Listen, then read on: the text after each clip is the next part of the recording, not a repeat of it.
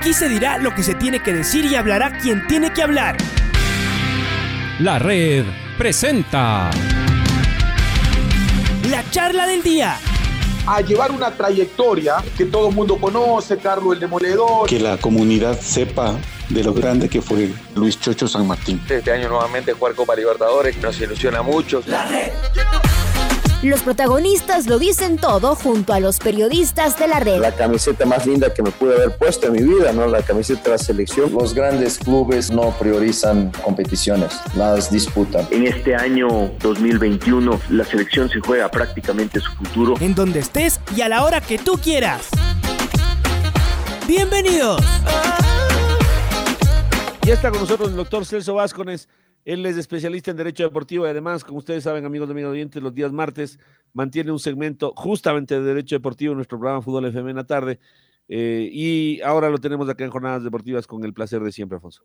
Muy bien, le vamos a saludar a, Celso, gracias por acompañarnos hoy. Sí, por supuesto, lo escuchamos todos los, los martes hablando de diferentes eh, temas eh, alrededor, del, alrededor del deporte. Em, a ver, Ayer em, sí, todo muy, muy apurado, eh, sobre todo ya con la, con la salida, ¿no? Digamos, del, del actual, de la actual ministra de, Deportes, juntarse con la Liga Pro y, terminar haciendo este anuncio es como, eh, no sé cuál era el apuro a estas alturas, lo que no se pudo hacer en cuatro, en cuatro años lanzarlo, uno piensa primero, para que se discuta, porque claro, puede venir el siguiente ministro y sacar un nuevo acuerdo y, ahí termina todo, pero también a veces uno ve en esto un show eh, mediático, eh, uno podría aplaudir, por fin, se van a poder convertir los clubes en empresas, que es lo que se ha hablado mucho y que se discute. En otros lados esto está muy regado y en otros lados en unos clubes funciona bien, para otros no funciona bien. Es decir, no es una varita mágica, eso también lo hemos, lo hemos visto. En España en general me parece que les ha ayudado mucho y ha puesto mucho orden. Em, en Perú la cosa es muy, muy brava. En fin, seguramente que habrá muchos ejemplos y, Celso los tendrá más. Pero a ver, comencemos con esto porque le estábamos leyendo ayer al respecto, a Celso Vázquez al respecto de este acuerdo ministerial. ¿Qué es lo que pretende? ¿Qué es lo que dice el, acuerdo? ¿Qué es lo que permite en principio? Y, y si un acuerdo per se puede eso, permitir lo que quiera ponerse ahí o depende de otras normas, de otras, de otras leyes, en fin. Al doctor Celso Vázquez le damos la más cordial bienvenida a la red Celso. Hola Alfonso, Patricia y Mao, buenos días. Siempre es un gusto y un placer estar con ustedes. a ver, Alfonso, comienzo a decir lo que usted dijo. Eh, ah, es, es un poco apresurado, considero yo, un poco apresurado lo que hizo la Secretaría del Deporte, porque primero hay que cuidar las formas y hay que cuidar también la legalidad de los actos. Eh, a través de este acuerdo ministerial, lo que pretende la Secretaría del Deporte es que los clubes se transformen en sociedades anónimas deportivas. Pero tiene primero, encontramos varios obstáculos normativos y el principal es que es contrario a la naturaleza de la actual ley del deporte. Es decir, nuestra ley del deporte actual establece que todas las organizaciones deportivas que contempla la ley del deporte son entidades sin fines de lucro. ¿Ok? Entonces, a partir de ahí, ¿cuál era lo que tenía que hacerse? Es decir, una reforma a la ley del deporte. En esta reforma a la ley del deporte, considerar la sociedad anónima deportiva, hagamos un paréntesis ahí, existen varios tipos de sociedades anónimas deportivas, no siempre el de la conversión, y de ahí establecer un reglamento para la aplicación de esa ley. A través de un acuerdo ministerial no se puede, ni se puede modificar la ley, ni se pueden crear reglamentos. Un acuerdo ministerial lo emite una entidad pública, una cartera de Estado, con el fin de regular ciertos aspectos propios de esa cartera de Estado. Sin embargo, el tema de las sociedades anónimas deportivas no es exclusivamente de la Secretaría del Deporte. Es primero un tema legal de la ley del deporte, posteriormente tendrá que existir la intervención de, de la Superintendencia de Compañías, porque viene una esencia netamente mercantil que tiene un órgano de control público que es la Superintendencia de Compañías y después sí Secretaría del Deporte. Ahora, este acuerdo ministerial que emiten ayer yo sí veo como un poco de intromisión de competencias, porque si nosotros leemos el acuerdo ministerial, que además me parece un poco vago, establece que los clubes podrán eh, constituirse en, o convertirse en sociedades anónimas deportivas, necesitarán el, el aval de la federación y establece más o menos, no completo, cómo sería el procedimiento de conversión e incluso habla de un derecho preferente de los socios actuales de la institución. Esas normas le corresponden establecer a la superintendencia de compañías porque son normas de carácter societario, no son normas de carácter deportivo. A la Secretaría del Deporte, como pasa en España, el Consejo de Deportes, por ejemplo, lo que le compete decir sobre las sociedades anónimas deportivas cuando ya existe el marco regulatorio es, por ejemplo, a qué disciplinas deportivas podrá dedicarse una sociedad anónima deportiva. ¿Qué necesitará como aval de la federación para dedicarse a esas disciplinas deportivas? ¿Qué pasará con los temas formativos? ¿Qué pasará? Es decir, siempre sobre el aspecto del deporte, no sobre aspectos societarios. Entonces, si nosotros analizamos el acuerdo ministerial que se emite ayer, que también considero que es un poco al apuro, primero vemos un obstáculo de aplicación, el, que es contrario al artículo 15 de la ley del deporte. Y si eso queremos plantearlo al fútbol, como también salió a Liga Pro, tenemos otro obstáculo que es el estatuto de la FEB. El estatuto de la FEB establece en el artículo 11 que los clubes que son afiliados de la FEB tienen que estar conforme la, personalidad jurídica que establece la ley del deporte. Por tanto, no podrían ser sociedades mercantiles, al menos hasta que la ley y el estatuto de la FED modifiquen. A ver, a ver, eh, vamos a ver si, si entiendo esto bien. Estamos queriendo eh, escalar en una de las, de las etapas del Tour de Francia y todavía no aprendemos a montar bicicleta. Es una cosa así, no, no entiendo si esto se le puede escapar al, a, un asesor eh, legal eh, y a todos los que están alrededor en el ministerio, en la Liga Pro, eh, puede ser tan así, es decir, que hay algo, no sé, que no vemos o este es un punto de partida para que comience la discusión y, a lo mejor después ya tendremos y yo pueda decir, es que yo sí lo, lo, lancé, después pasaron un montón de cosas, pero yo fui el que puso la primera piedra. Quiero entenderlo, Celso, usted Mm, desde el lado suyo de abogado y de manejar las, las leyes. No entiendo cómo, por qué es presentado así si usted en un ratito lanza ya dos impedimentos eh, absolutos o esos impedimentos son chicos y se pueden resolver en un ratito.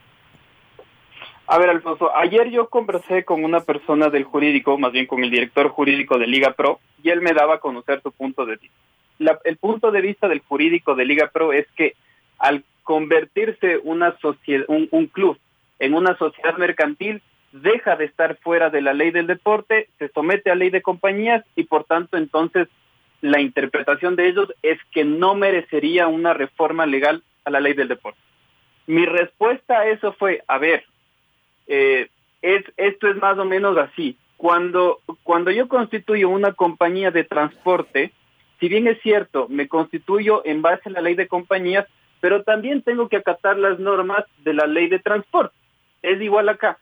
Por más de que ustedes quieran decir que si un club se transforma en sociedad anónima deportiva, deja de tener eh, competencia o ámbito la ley del deporte, no es tanto así, porque principalmente la función social, el objeto social de esa futura sociedad anónima deportiva es regulado estrictamente para el deporte, entonces tiene que someterse a la ley del deporte. Esa es una interpretación que a mí me dieron a entender, o sea, esa fue la interpretación que aparentemente tuvo la Secretaría del Deporte y Liga Pro para decir, no necesitamos reforma legal. Yo soy contrario a esa interpretación, yo establezco, a ver, aquí hay que cuidar las formas. Nosotros no podemos crear una entidad que no está contemplada en la ley. A través de un acuerdo ministerial no se puede crear una entidad, una eh, esencia jurídica que no está contemplada en la ley. Lo que tendría que hacer es, en orden, tiene que haber una ley que establezca la creación o esta entidad, esta personería jurídica. Posteriormente tiene que haber un reglamento de aplicación para ver cómo aplicamos de esa entidad jurídica. Y de ahí sí podrán venir todos los acuerdos ministeriales, todos los reglamentos, todas las resoluciones de FED, de Liga Pro, de Secretaría del Deporte, lo que quiera. Pero si no tenemos un marco legal superior, vamos a tener muchos impedimentos. El impedimento está clarísimo hoy. Es decir, cualquier club que quiera convertirse en ciudad anónima deportiva con el acuerdo ministerial que sacaron ayer, el rato de los ratos va a llegar a la Secretaría del Deporte y le van a decir, hey, pero si usted se va a dedicar al deporte, tiene que tener personalidad sin fin de lucro. Supongamos que pase ese filtro y después llega la federación y la federación va a decir, pero si usted tiene que estar creado conforme a la ley del deporte, no conforme a la, a la, a la, ley de compañía. Entonces, es lo que dice, a ver, yo no, no quiero pensar mal, aunque como abogado debería, no quiero. Quizá esto es planteado como los primeros pasos para crear la figura de la sociedad anónima deportiva, pero es lo que yo decía ayer. Si queremos crear la sociedad anónima deportiva, vamos cuidando las formas, vamos de la ley hacia abajo, no de abajo hacia arriba. ¿Por qué? Porque es el reglamento, son los acuerdos ministeriales los que se tienen que acoplar a lo que diga la ley, no al revés. La ley, la futura ley, no se puede acoplar a lo que digan ni reglamentos ni acuerdos ministeriales jerárquicamente inferior.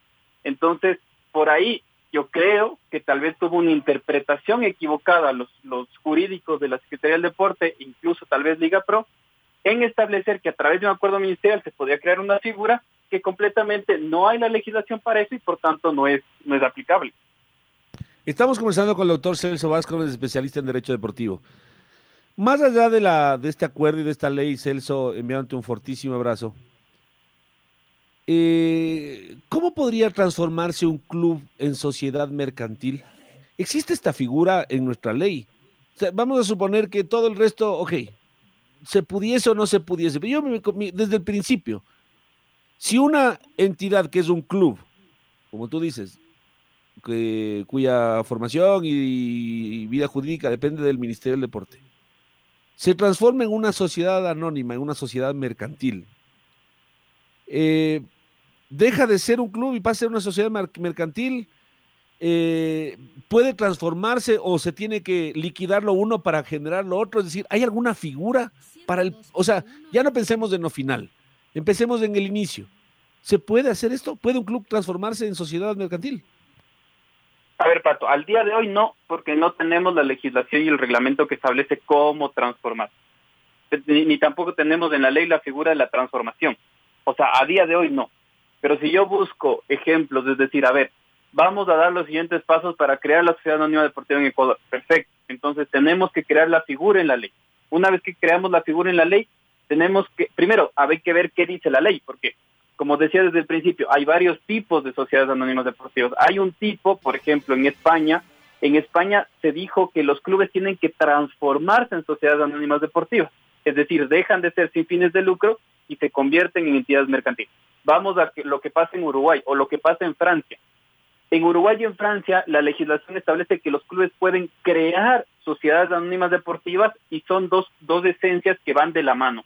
Entonces, el club lo que hace es que le cede los derechos de participación de primera categoría, le cede los, la licencia deportiva, le cede los derechos de los jugadores a esta sociedad anónima deportiva, mientras que el club, todavía existiendo, se encarga de las formativas, se encarga del aspecto social del club y se encarga de, las, de, las, de la infraestructura deportiva. Entonces, primero hay que ver qué dice la ley. O sea, primero hay que ver qué nos va a decir la ley, si los clubes tienen que convertirse o si los clubes pueden constituir. Una vez que diga eso, tiene que haber un reglamento.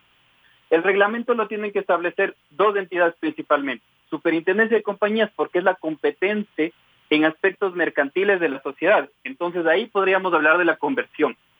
Más o menos, si es que llegara a ese punto, tendríamos que aplicar más o menos lo que dice la conversión de una sociedad anónima a una compañía limitada, por ejemplo, o viceversa. Es decir, tendrá que haber una asamblea de socios, esa asamblea de socios tendrá que resolver por mayoría de dos terceras partes o mayoría absoluta, conforme diga el reglamento, la conversión.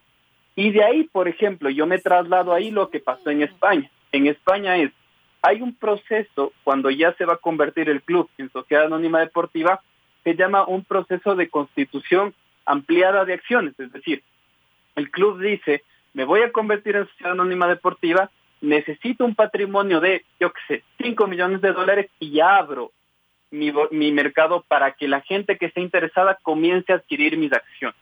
Es decir, una constitución amplia. De ahí, por ejemplo, sale en la prensa y todas las personas que quieran ser socias de esa sociedad anónima deportiva tendrán que acudir a comprar y adquirir las acciones, es decir, es un proceso de conversión más o menos largo. Eh, eso a día de hoy en Ecuador absolutamente que no lo tenemos. No lo tenemos, no se puede convertir un club en una sociedad anónima deportiva porque no hay la base legal para hacerlo. No hay tampoco la, la autorización de la superintendencia, ni, ni siquiera la competencia de la superintendencia de compañías para hacerlo. Entonces, básicamente lo que decíamos, el acuerdo ministerial ayer sale con bombos y platillos, pero comenzamos a leer y encontramos normas que son completamente inaplicables porque no hay una legislación para aplicarlas. Y después me sorprendo más cuando, porque a ver, vamos a aclarar un asunto a los amigos y amigas oyentes. Acá no estamos hablando de la necesidad ni de la conveniencia o no de si es bueno o no las sociedades mercantiles en el fútbol. Puede ser que este sea el futuro y puede ser que muchos equipos necesiten de esta figura para sobrevivir. Puede ser que otros, como el Real Madrid y el Barcelona en España, donde todos los otros clubes son sociedades mercantiles, ellos prefieren mantenerse como clubes.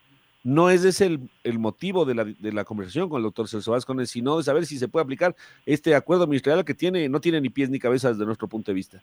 Porque además, mi estimado Celso, en el acuerdo comienza a hablarse de participación societaria, inversión, y yo decía, regresaba a ver a cada rato el, el, encabezado de las hojas, decía, ¿esto es Superintendencia de Compañías o, o Ministerio del Deporte? O sea, eh, desde el Ministerio del Deporte pueden eh, proponer, mandar, decir cómo se generan las sociedades mercantiles. O sea, a mí me, parece, me parecería curiosísimo, es como que más o menos desde la Superintendencia de Compañías le digan a, al Ministerio del Deporte cómo eh, organizar los Juegos Nacionales o cómo eh, definir si es que un, un, jugador o un atleta ganó o perdió, ¿no es cierto? ¿Cómo, cómo tiene que constituirse un equipo de baloncesto? Más o menos así. Es desde nuestro punto de vista, pero ya eh, con tu criterio especialista, Celso, ¿puede el Ministerio o la Secretaría del Deporte de tener estos alcances hasta de decir cómo se conforman las sociedades mercantiles? Sin duda que no, Pat. Sin duda que no. Ahí es lo que es lo que decía. A ver, cada, cada entidad pública tiene sus competencias respecto a sus funciones.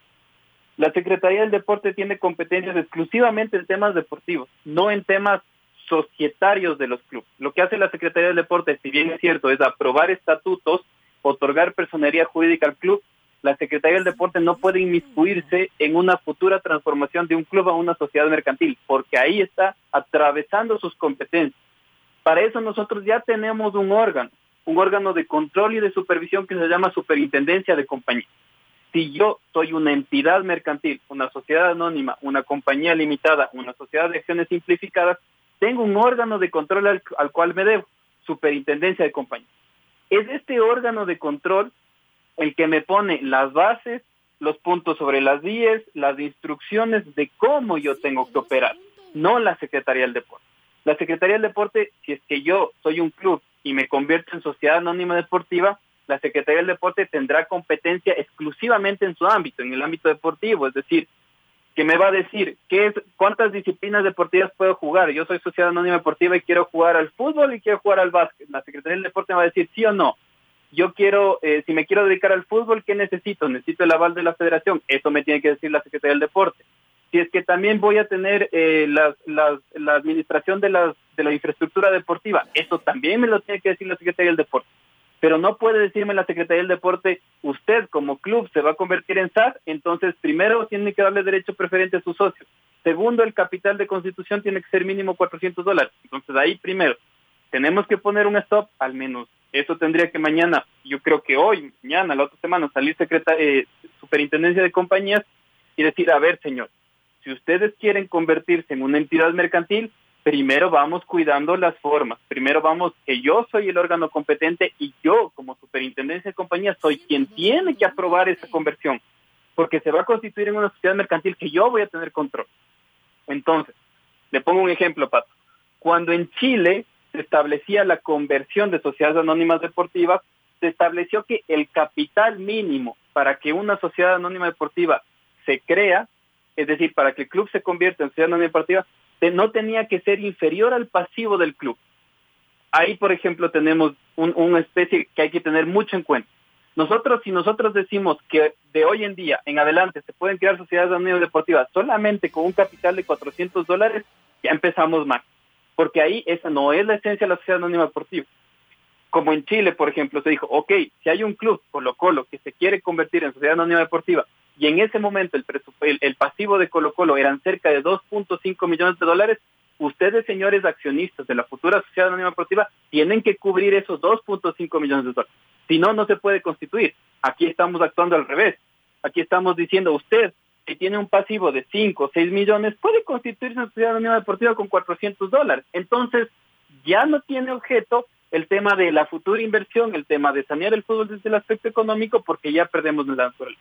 Entonces, ahí, Pato, esos tipos de requisitos, esos tipos de parámetros, lo tiene que fijar Superintendencia de Compañías porque es de su competencia, no de la Secretaría del Deporte.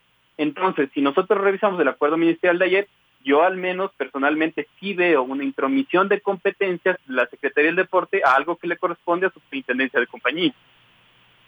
Hola doctor, ¿cómo le va? Luis Quiroz les saluda. ¿Y usted es de jurista? ¿Por qué piensa que se hizo esto? ¿Se trató de aprovechar el momento de lo que ya termina en el mandato para terminar con esto, una eh, congraciarse con alguien, qué sé yo? ¿Qué lectura le dan ustedes desde jurista? A, más de lo que usted ya nos está argumentando, que esto sería difícil, que se tendrían que ir por otras instancias primero, doctor, pero su lectura desde jurista. Hola Luis, buen día. A ver, no quisiera yo pensar mal no, no quisiera pensar que esto fue con dedicatoria, que esto fue emitido, eh, no sé, para mejorar la imagen de una u otra persona o para beneficiar a uno que otro club. No quisiera pensarlo eso. Yo quisiera pensar que eh, fue apresurado, de que sí, que el tema de las sociedades anónimas deportivas, quizá hay una corriente dentro de nuestro país que establece que quizá es, es necesario, otra que todavía se resiste, que dice que no es necesario, pero bueno, ahí está la discusión. No quisiera yo decir que esto eh, lo, hicieron con dedicatoria, que esto lo hicieron em, viendo el interés particular de alguien. Lo que sí digo yo es que fue apresurado. No, yo no logro entender. Eso es, es algo que yo le explicaba ayer y conversaba ayer con varios juristas. Decía, yo no logro entender por qué, si es que se habló tanto en la reforma a la ley del deporte, de la Sociedad Anónima Deportiva. La propia secretaria del deporte fue parte de las mesas de discusión en la Comisión de la Salud de la Asamblea Nacional con Sebastián Palacios y ahí ya se discutía el tema de la, de la Sociedad Anónima Deportiva. Yo incluso personalmente estuve dentro de una de esas mesas de trabajo sentado junto a la secretaria del deporte conversando de las sociedades anónimas deportivas que tienen que ser creadas a través de ley. Entonces sorprende mucho que del día a la noche sale un acuerdo ministerial creando las ciudades anónimas deportivas cuando cuando la propia secretaria del deporte era parte de esas mesas de trabajo junto con Sebastián Palacios en la Asamblea Nacional donde discutíamos el tema de la creación por ley. Entonces, claro, sí sorprende mucho. Yo no logro entender cuál es el fin de este acuerdo ministerial, sacado desde mi punto de vista el apuro, que no vieron varias normas, por ejemplo, para mí se les pasó por encima el artículo 11 del Estatuto de la FED y ahora están en un problema en el que dicen, bueno, vamos a ver qué dice eh, la superintendencia de compañías y después vamos a ver si se aplica o no. Entonces, si vamos a hacer cosas que no van a ser aplicables, no las hagamos, hagámosla bien, cuidemos las formas. Entonces, la verdad es que Luis, yo tengo la misma duda, no, no entiendo cómo fue que, que sacaron ese acuerdo ministerial cuando todo lo que habíamos discutido. Y segundo, si un jurista establece que hay un, hay un marco legal cualquier jurista, clase de derecho, pues, de tercer semestre de derecho, establece que primero se tiene que crear la ley el reglamento para aplicarlo, si no es completamente inaplicable. lo último que yo pregunto es, de todas maneras, aquí la Liga Pro, ¿qué papel debería tener o qué papel tiene? Porque esto más bien, eh, como usted lo explica, Celso, parece una disputa legal del Ministerio del Deporte con las otras entidades. Eh, ¿qué, papel tiene la Liga Pro? Es decir, ve los toros de lejos, más allá de que obviamente es parte, parte implicada en lo que podría pasar con sus clubes. Pero en esta primera parte, eh, ¿algo puede decir o es un espectador nada más para ir viendo qué pasa? A ver, Alfonso, la Liga Pro es una organización de clubes privados. no tiene competencias en ámbito público. Es, es, una asociación de clubes, nosotros clubes nos reunimos, formamos una asociación que se llama Liga Pro y, y decimos cómo vamos a jugar nuestro campeonato. Es completamente privado. Si bien es cierto, la Liga Pro aquí obviamente tiene interés porque es de sus clubes, porque lo que ha dicho el presidente, es decir, que buscan más inversión, que buscan sanear el fútbol, que buscan tener control económico, incluso que buscan cotizar en bolsa de valores. Eh, la Liga Pro no tiene mucha competencia en establecer los parámetros para la creación de esta ciudad anónima deportiva. Tampoco tiene parámetros para establecer cómo un club se constituye, ni cuáles son los requisitos legales para constituirse, ni mucho menos dar personería jurídica. Es decir, eh, yo con mi grupo de amigos no puedo decir eh, cómo, cómo, cómo se va a hacer una sociedad, una sociedad entre personas, porque somos un grupo de amigos, no somos absolutamente nadie en el ámbito público. Aquí la Liga Pro, si bien es cierto, tiene interés, interés porque aparentemente, entre comillas, beneficiaría a sus clubes, no puede ir más allá, es decir, podrá trabajar de la mano con la Asamblea, con la Secretaría del Deporte, con la Superintendencia de Compañías, para saber cómo luego acatar su normativa interna para aplicar el tema de la ciudadanía deportiva, pero más allá de eso no puede, es decir, tiene un impedimento legal que no tiene competencia pública para crear leyes, para crear normativa pública, privada sí, pero pública no. Entonces, el papel es completamente limitado. Si bien es cierto, habrá que ver hasta dónde avanza esto de la Secretaría, esto de la Liga Pro, de crear su propia normativa, saber en temas de, de, sociedades anónimas deportivas serán aplicadas o no, si es que el club podrá transformarse y después cómo pasa con el tema de la FED. Pero aquí la verdad es que competencia de la, de la Liga Pro es bastante limitada y más bien quien tiene competencia, quien tendría competencia es la federación. Primero, por la, por la personalidad jurídica que le otorga la Secretaría del Deporte a la Federación Ecuatoriana de Fútbol e incluso por lo que establece FIFA, la Federación Ecuatoriana de Fútbol. FIFA establece que tiene que ser la federación la encargada de velar por la estructura jurídica de los clubes a través de normativa internacional. Eso no lo puede hacer Liga Pro. Eso es competencia exclusivamente de FEF y también dada por ley y por em, aspecto eh, aspecto de competencia de la Secretaría del Deporte. Entonces, como digo Alfonso, la verdad es que la Liga Pro es un es un aspecto privado de un grupo de clubes que no puede eh, desenvolverse, que no puede establecer normativa de carácter público. Em, ¿Qué tiene que hacer el próximo eh, ministro del Deporte, Sebastián eh, Palacios? ¿Qué, ¿Qué, debería hacer? No sé, mandar a que, a que sus eh, abogados, sus asesores lo revisen, no hacer nada, esperar. ¿Qué debería hacer? a ver, depende mucho de Sebastián. Yo comparto con Sebastián todo el trabajo que se estaba haciendo a través de la Asamblea para reformar la ley del deporte y sacar una ley orgánica del deporte Sebastián es de, entiendo que Sebastián es de esa idea, es de esa corriente. ¿Qué tendría que hacer Sebastián? Primero, puede hacer nada porque simplemente ese acuerdo ministerial hoy en día es inaplicable, entonces puede guardar eso en un cajón y seguir haciendo como muchos acuerdos ministeriales de la Secretaría del Deporte, simplemente que no se aplique. O puede reformarlo una vez que exista la normativa superior. Es decir, tal vez la Secretaría del Deporte, ya convertido en Ministerio del Deporte, podrá un poco poner el acelerador a esta reforma a la ley del deporte, que se cree el tema de las sociedades anónimas deportivas, que se expida su propio reglamento, es decir, el Ministerio del Deporte expedir su reglamento, su reglamento superintendencia de compañías, y de ahí sí, ver si es que se aplica este acuerdo ministerial o si lo reforma o si, o si simplemente lo, lo deroga. Pero hoy en día, eh, Sebastián Palacios, la verdad es que tiene un, un reto primero, poner en orden la Secretaría del Deporte y segundo, toparse con esta normativa que es a cada última hora, que es difícil de aplicar porque no tenemos leyes de reglamentación para la aplicación. Celso, gracias por estar con nosotros esta mañana, gracias por ilustrarnos, por supuesto, y lo seguimos eh, escuchando también en, eh, en nuestra radio todo el tiempo. Gracias. Gracias, Alfonso, a ustedes. Un fuerte abrazo. Cuídense mucho. La red presentó la charla del día.